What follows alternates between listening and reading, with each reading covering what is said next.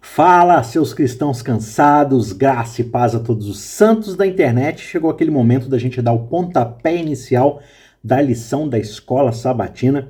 A gente está navegando aí nesse trimestre, nessa série, falando sobre a administração fiel, administrando para o nosso mestre. Enquanto ele não vem, enquanto ele não chega, nós fielmente prosseguimos aguardando e guardando os seus bens, administrando aquilo que ele nos confiou, tá certo?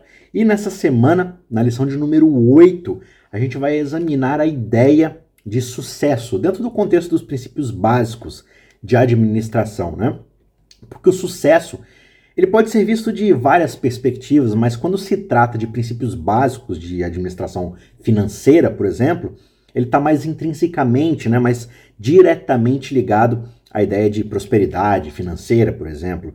Só que, no entanto, como cristãos, a gente precisa lembrar que o nosso propósito não é simplesmente acumular riquezas, mas sim sermos bons administradores daqueles recursos que Deus de fato nos deu que ele nos confiou. E é nesse contexto, então, que a gente deve olhar para o versículo-chave dessa semana, que é Colossenses 3, 23 e 24, que diz: E tudo o que vocês fizerem, façam de todo o coração como para o Senhor, e não para receber alguma recompensa, né? Porque dos homens, no caso, porque vocês vão receber, na verdade, recompensa de vocês do Senhor, porque é a Cristo Senhor que vocês estão de fato servindo. Então, primeiro nós precisamos entender que o sucesso é uma escolha e é preciso a gente ter disciplina para poder alcançar o sucesso. É preciso nós traçarmos objetivos claros, né? termos um plano detalhado para saber o que a gente quer alcançar e como nós vamos trabalhar para alcançar esse plano. E é preciso a gente estabelecer metas, trabalhar duro para poder alcançar essas coisas, né? Sem essa disciplina, não vai ser fácil. É muito comum, é muito fácil a gente se perder no meio de distrações, no meio de tanta coisa que chama a nossa atenção e nos faz dividir a nossa energia, o nosso foco, perder né, ali a, a nossa vontade de prosseguir. E aí, com essas distrações todas, fica difícil alcançar o sucesso. Em segundo lugar, é importante a gente entender que a vida ela é composta de pelo menos três estágios distintos. No primeiro estágio, a gente se prepara, no segundo estágio, né, nós estamos no auge da nossa vida, estabelecemos nossa carreira, alcançamos objetivos pessoais e a gente deve aplicar então os nossos recursos naquilo que vai gerar frutos para o futuro. E no terceiro estágio, a gente finalmente começa a desacelerar e nos preparar para a aposentadoria, e aí chegou a hora de a gente apreciar aquilo que nós plantamos durante toda a vida. Então é importante ter em mente esses estágios e a gente ir se preparando adequadamente em cada um deles para poder garantir um futuro seguro. E por fim, para a gente ter sucesso financeiro e sucesso na vida como um todo, nas nossas escolhas, né? É fundamental a gente buscar e aplicar bons conselhos, não só de familiares e pessoas bem-sucedidas na sua área, mas especialmente e primeiramente da palavra de Deus, que não nos aponta meramente no caminho do sucesso terreno, mas do sucesso eterno, daquilo que gera frutos para a eternidade. Beleza? A gente vai mergulhar um pouco mais atenciosamente em cada um desses pontos, mas antes não se esqueça, se você for edificado por esse conteúdo, se esse conteúdo te ajudou, te educou, te ajudou de certa forma, considere abençoar a gente aqui, se inscrevendo no nosso canal para a gente poder ter sucesso nessa missão de levar conteúdo cristão de qualidade para a internet, tá certo? Então deixe o seu joinha, se inscreva no nosso canal e compartilhe. Você deve estar se perguntando, talvez você que já é de longa data do canal, né? Ah, primeiro, cadê a Mayara? Por que, que ela não está aqui? Segundo, faz duas semanas que você não posta lição, o que está acontecendo? Então, gente, só para poder deixar todo mundo antenado, assim, eu estou morando na Europa, né? eu estou morando na Irlanda. E aqui a, o fuso horário para o Brasil é muito grande. É de três horas, em alguns momentos do ano, quatro horas. E aí, assim, a Mayara ela acaba trabalhando, né? Até o horário do final da tarde. E aí, quando ela finalmente está disponível em casa para gravar, aqui já é muito tarde, já é mais de 10 e meia, 11 horas da noite. E aí eu já preciso dormir, porque eu acordo cedo para trabalhar e tudo mais. Então, assim, tem sido muito difícil conciliar as nossas agendas, conciliar os horários para a gente poder gravar junto. Mas a gente está tentando ver alternativas, a gente está tentando ver aí como a gente pode fazer melhor para poder conseguir alguma coisa. Se a gente faz gravado, se a gente cada um grava um pedaço e eu edito, enfim. A gente vai tentar achar alguma solução. Eu não prometo que ela vai estar em todos os episódios, mas na medida do possível eu vou trazê-la aqui novamente para poder participar também dessas conversas. E também nas últimas duas semanas aconteceram algumas coisas aqui no meu trabalho, algumas coisas pessoais, tive algumas perdas pessoais, assim, eu trabalho cuidando de idosos, infelizmente eu acabei perdendo um cliente, né? Ele, ele faleceu, então foi um processo muito difícil, muito muito triste, assim, muito conturbado. Então, essas últimas duas semanas foram de fato muito complicadas para eu poder produzir conteúdo. E aí eu peço desculpas porque infelizmente não deu para trazer nada para vocês, né? Além das meditações que já estavam gravadas anteriormente, né? Mas a lição, como ela precisa de um pouco mais de, de preparo ali, de cuidado, infelizmente eu não consegui. Mas daqui em diante vou voltar aqui a tentar continuar produzindo esse conteúdo para a gente poder então seguir firme aí nessa jornada de estudar a palavra de Deus, tá certo? Sem mais delongas, vamos prosseguir então aqui no nosso estudo. E o primeiro tópico aqui que eu quero entrar com mais detalhes em você em relação à lição dessa semana é de que o sucesso é de fato uma escolha. O sucesso é uma escolha que nós fazemos nas nossas vidas. Precisa ser algo que a gente deseje fazer e coloque como prioridade. E essa é uma escolha que pode ser definida de diversas maneiras na nossa vida.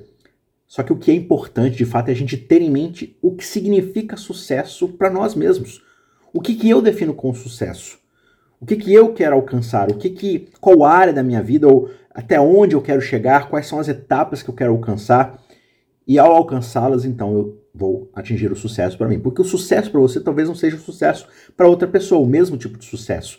Talvez existam coisas que você quer alcançar, lugares onde você quer chegar, e para outra pessoa é diferente. Então você precisa definir como eu me sentirei satisfeito, como eu alcançarei esse sucesso, que estágio da minha vida eu quero chegar para que eu então me sinta completo dentro dessa possibilidade, né? Só que como cristãos, especialmente, né, diferentemente da maioria das outras pessoas, a gente deve lembrar também que os nossos compromissos espirituais, eles devem ter prioridade sobre a nossa carreira, sobre os nossos relacionamentos, né? Então, antes de buscar o sucesso aqui na Terra, a gente precisa estar em harmonia com o nosso relacionamento com o Pai Celestial. Né? Só que isso não significa que a gente deve, então, por uma vida piedosa ou ascética, negligenciar as nossas responsabilidades terrenas. A gente deve harmonizar e buscar dentro do nosso sucesso terreno o reino de Deus em primeiro lugar para que as outras coisas sejam acrescentadas. Mas a gente deve sim buscar agir com responsabilidade naquilo que a gente tem como dever, como propósito aqui nessa terra. Então veja, a escolha da gente buscar o sucesso nas demais áreas da nossa vida é uma escolha que pode ser estabelecida desde cedo. A gente deve começar o quanto antes na nossa vida. Porque as escolhas e hábitos necessários para a gente alcançar sucesso, eles são estabelecidos lá no começo da jornada.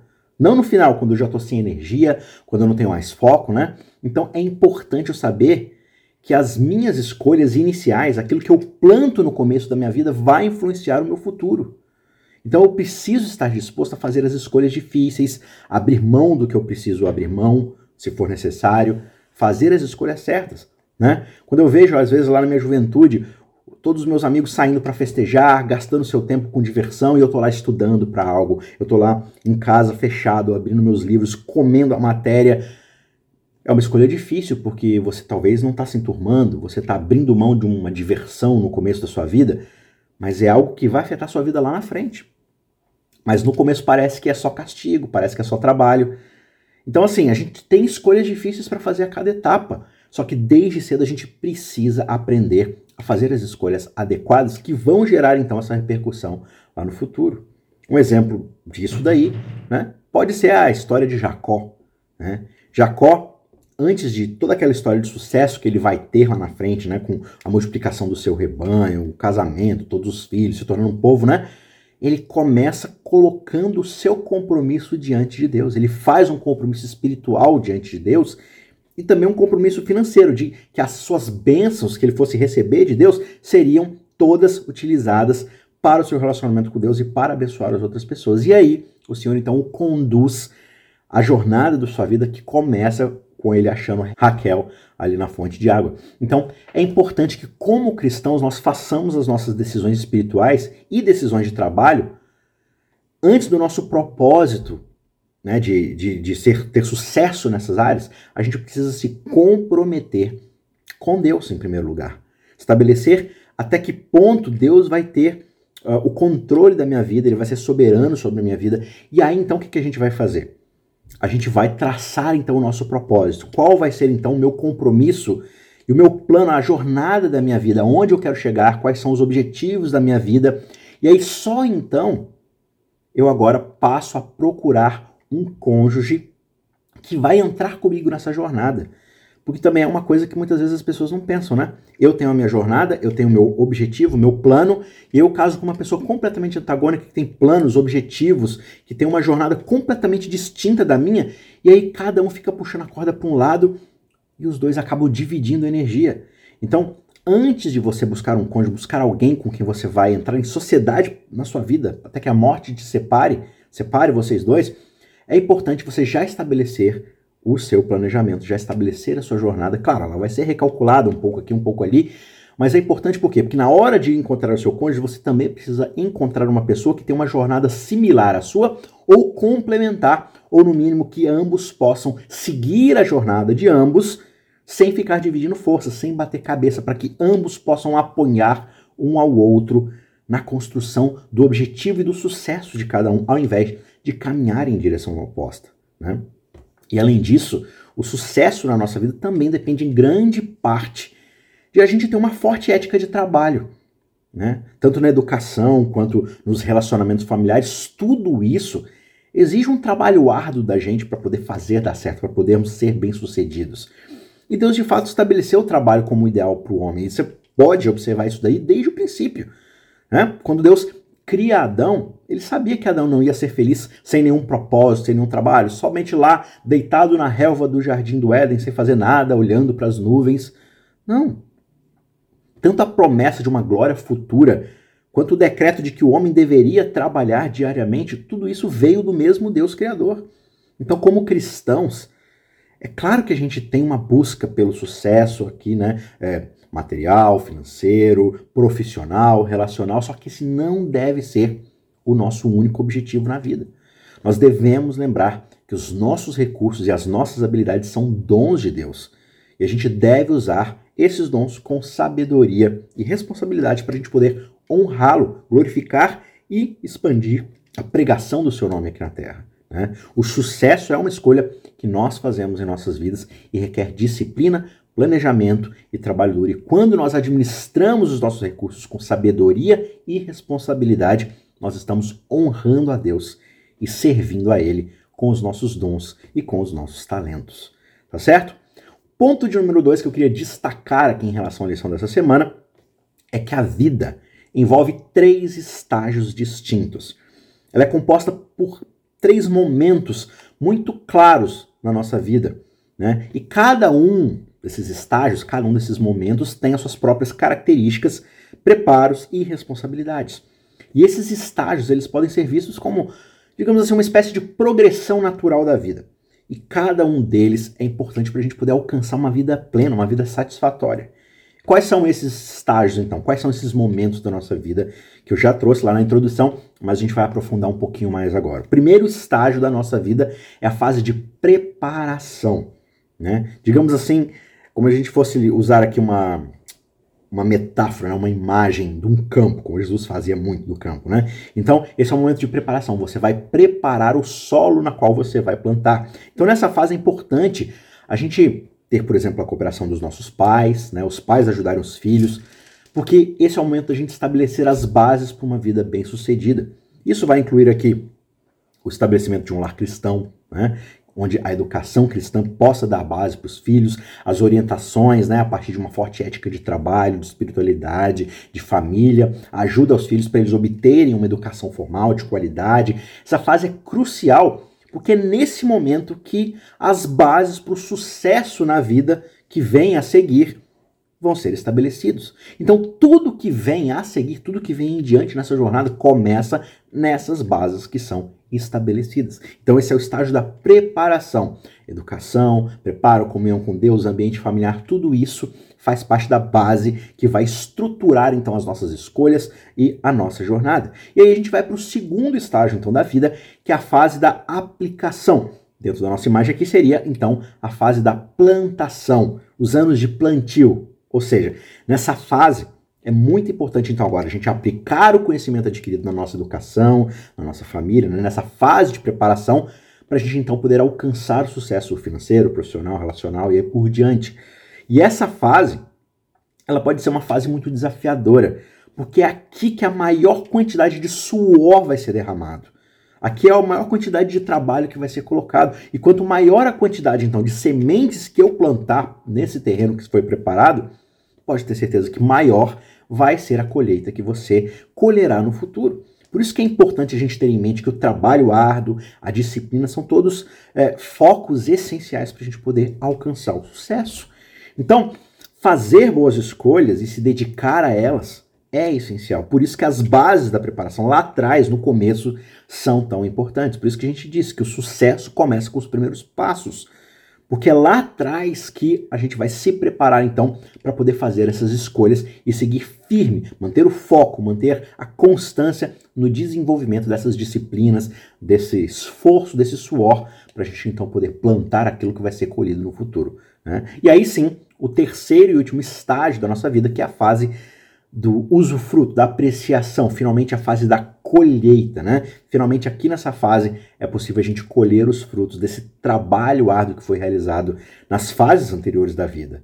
Idealmente, né, talvez os nossos filhos já se tornaram adultos independentes, já têm ali a, a, sua casa, o seu trabalho, a gente já tem ali a nossa moradia paga, as dívidas quitadas, né? A gente já tem uma fonte de renda suficiente para atender as nossas necessidades, talvez uma renda passiva, investimentos, enfim, né? A gente já tem uma família mais velha e a gente tem condição de cuidar dessa família, talvez cuidar também dos nossos pais que são bem mais velhos ainda. Então veja, é importante a gente lembrar que nessa fase da vida ter uma boa reputação também é muito importante. O nome que você constrói no sentido de honestidade, de caráter, de testemunho cristão, também pode ser muito mais valioso que apenas o sucesso financeiro. E, claro, a estabilidade e a felicidade da sua família. Porque sem uma coisa, as outras não podem ser consideradas como sucesso. Você alcançou uma grande fortuna, mas a custo da sua família. Isso não é sucesso. Né? Você juntou muito dinheiro e sua família tem tudo que precisa, mas você foi desonesto ao longo do caminho e deixou um monte de rastro atrás que mancha o seu caráter. Isso também não é sucesso. Então, em resumo, cada estágio da nossa vida tem as suas próprias responsabilidades e tem os seus próprios desafios.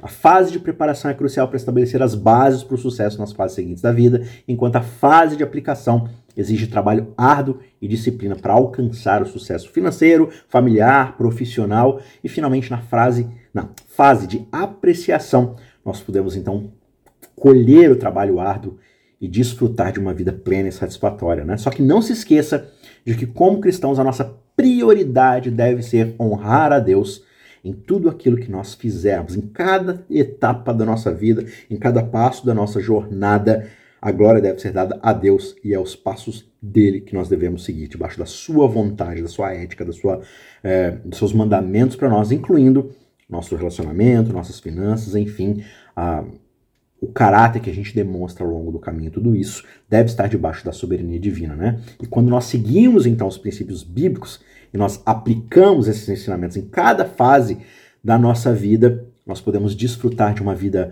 rica, não apenas de bens materiais, mas de um relacionamento significativo e de uma espiritualidade, um relacionamento pleno com Deus. Finalmente, o ponto de número 3 que eu gostaria de destacar aqui para essa semana é: procure bons conselhos e aplique esses bons conselhos na sua vida. Né? A gente vive hoje uma busca por conselhos é, em tudo quanto é lugar, a gente tem aí a internet, né? E é claro que é fundamental em todos os aspectos da nossa vida a gente ter bons conselhos, inclusive na administração das finanças, né? Como cristãos, nós temos a responsabilidade, de fato, de gerenciar os recursos que Deus nos confiou da maneira mais sábia possível. Só que a questão é que a sociedade moderna, ela vai oferecer para você, e como eu disse hoje, com a internet, o YouTube, TikTok e por aí vai, você tem os gurus, os coaches seculares de sucesso, de finanças e tudo mais, que vão propor para você vários caminhos para você conseguir mais dinheiro, para você poder ter sucesso, ter riqueza e tudo mais. Só que será que a gente deve confiar cegamente neles? Será que é tudo que eles falam que a gente deve seguir?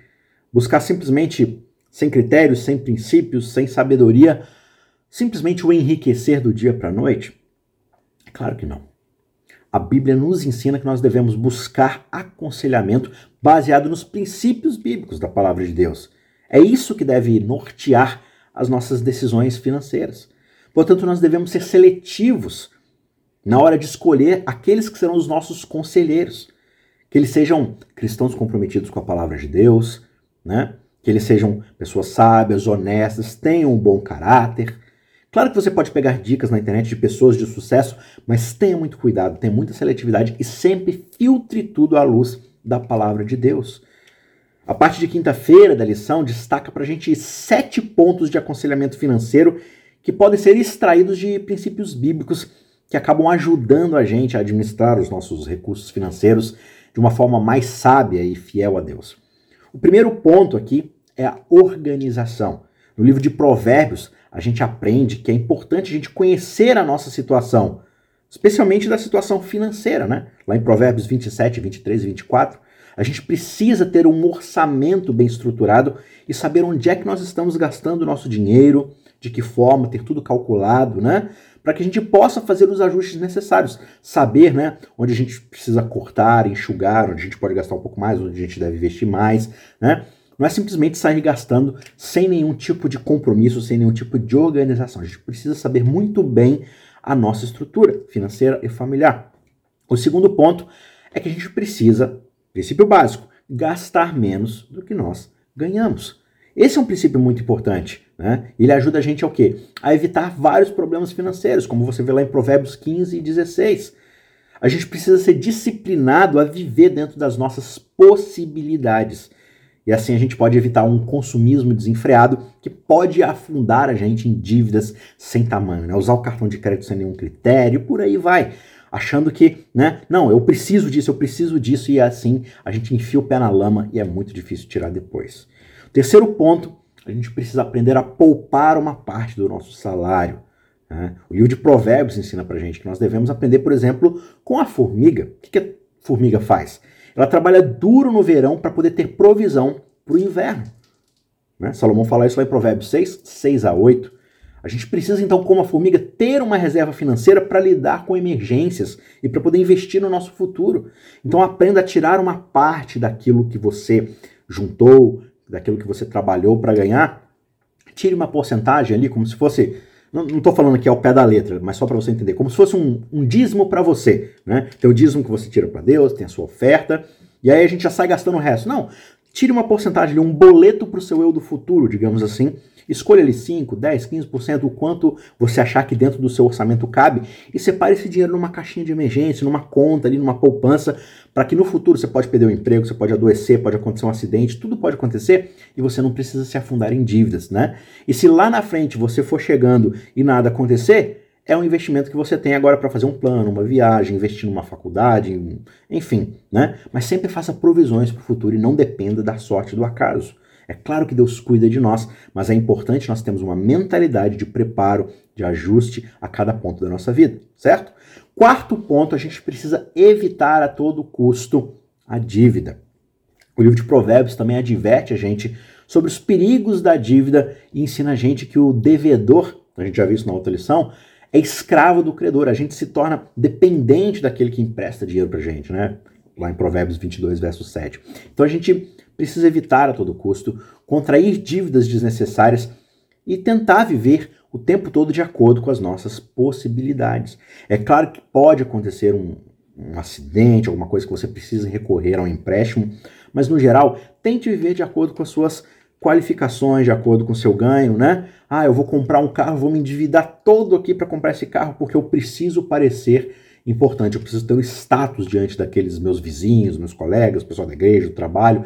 E às vezes você não tem o orçamento adequado para inserir ali um parcelamento de um carro, mas você acha que porque você vai dividir em trocentas vezes, você está fazendo bem. E às vezes isso não está dentro do seu planejamento financeiro, dentro daqueles passos que a gente já trabalhou, de ver qual é a sua possibilidade de gasto, de ver onde é que você está em relação à sua vida. E lembra lá no começo o que a gente disse? Que a gente precisa fazer escolhas difíceis. Então, Parte desse foco e desse trabalho árduo na jornada é saber em que ponto da vida você está e que escolhas você pode fazer ou não. Então, talvez abrir mão de um conforto de um carro agora seja importante e continuar andando de ônibus, andar, pedalar bicicleta. Por quê? Porque lá na frente você vai poder usufruir melhor e sem dívidas de um carrinho. Mas talvez esse não seja o momento. Então, você precisa avaliar isso com você sozinho, você com a sua família. A questão é viva de acordo com as possibilidades e respeite. Tenha foco em cada etapa da sua jornada para você não trocar os pés pelas mãos, tá certo? Quinto ponto, você precisa ser um trabalhador diligente. O livro de Provérbios ensina pra gente que a preguiça é algo que leva à pobreza. Só que o trabalho diligente, focado, esforçado leva à prosperidade. Ele fala isso lá em Provérbios 13, verso 4. Então nós devemos ser responsáveis, devemos ser dedicados no nosso trabalho, buscando sempre fazer o melhor que a gente puder. Porque assim a gente vai ter sucesso mais facilmente na nossa jornada e Deus vai nos abençoar. Quando nós trabalhamos de forma honesta, empenhada para fazer o nosso melhor. Tá certo? Ponto de número 6, a gente precisa ser fiel a Deus nas nossas finanças também. Né? Não perder de vista a nossa fidelidade a Ele. O livro de Deuteronômio ensina pra gente que se a gente for fiel a Deus nas nossas finanças, ele vai nos abençoar abundantemente. Não como uma troca, mas justamente esse processo de ser fiel a Ele nos mantém longe do egoísmo, da ganância, não faz a gente perder a nossa mentalidade dentro do orgulho daquilo que a gente adquiriu. Por isso a gente deve ser generoso também nas nossas doações para a obra de Deus, no dízimo, nas ofertas e por aí vai. Tá certo? Sétimo e último ponto, então, nós precisamos lembrar que esse mundo não é o nosso lar permanente. E para isso, a parábola dos talentos ensina para gente que Deus nos confiou recursos financeiros, talentos, dons e por aí vai, e também sabedoria para que a gente possa então administrar com fidelidade aquilo que Ele nos confiou. E nós vamos ser responsáveis de prestar contas a Ele no dia em que Cristo Jesus voltar, como ele fala lá em Mateus 25, 14 a 21. Portanto, a gente precisa manter os nossos olhos fixos na eternidade, não simplesmente no aqui e no agora. Né? A gente não deve depositar a nossa confiança nas riquezas desse mundo. Né? Quando a gente segue esses sete pontos de aconselhamento que vêm da palavra de Deus, a gente vai conseguir administrar os nossos recursos de forma muito mais sábia e muito mais fiel a Ele. Claro que isso aqui não é uma coisa infalível e você vai ter percalços no meio do caminho, mas são orientações que vão te ajudar a ter uma jornada muito mais suave, muito mais digna, que vai gerar bons dividendos, bons frutos lá na frente. Nós precisamos lembrar que as nossas finanças são uma área importante da nossa vida e que nós podemos glorificar a Deus e que Ele está interessado em como nós gerenciamos aquilo que Ele nos confiou. Nós devemos buscar o conselho, então, de irmãos e irmãs em Cristo que são sábios, experientes em finanças, que alcançaram sucesso na nossa vida. E, além disso, nós devemos nos esforçar para crescer no nosso conhecimento das Escrituras, para que nós possamos aplicar os princípios bíblicos nas nossas finanças, na nossa profissão, nossa família e tudo mais, de uma maneira cada vez mais sábia. Beleza? Então, concluindo, nós precisamos seguir mais de perto o plano de vida que Deus traçou para nós, fazer o nosso melhor no trabalho que está mais próximo de nós, comprometer os nossos caminhos a Deus e observar as indicações da sua providência, da sua palavra, né? Essas são regras que garantem ali o mais perto possível de uma orientação segura na hora da escolha de uma ocupação, de uma jornada, de um trabalho, de uma missão, né? E aquele que veio então do céu para ser o nosso exemplo, Jesus Cristo, veja, ele mesmo passou quase 30 anos da sua vida em trabalhos manuais comuns. Só que mesmo assim, durante esse tempo, ele estava lá estudando a palavra, inserido na obra de Deus, ajudando, ensinando todos aqueles que a sua influência podia alcançar. E aí, quando o seu ministério público começou, ele então percorreu lugares, curando os doentes, consolando os aflitos, pregando o evangelho, inclusive aos pobres, né, especialmente aos pobres.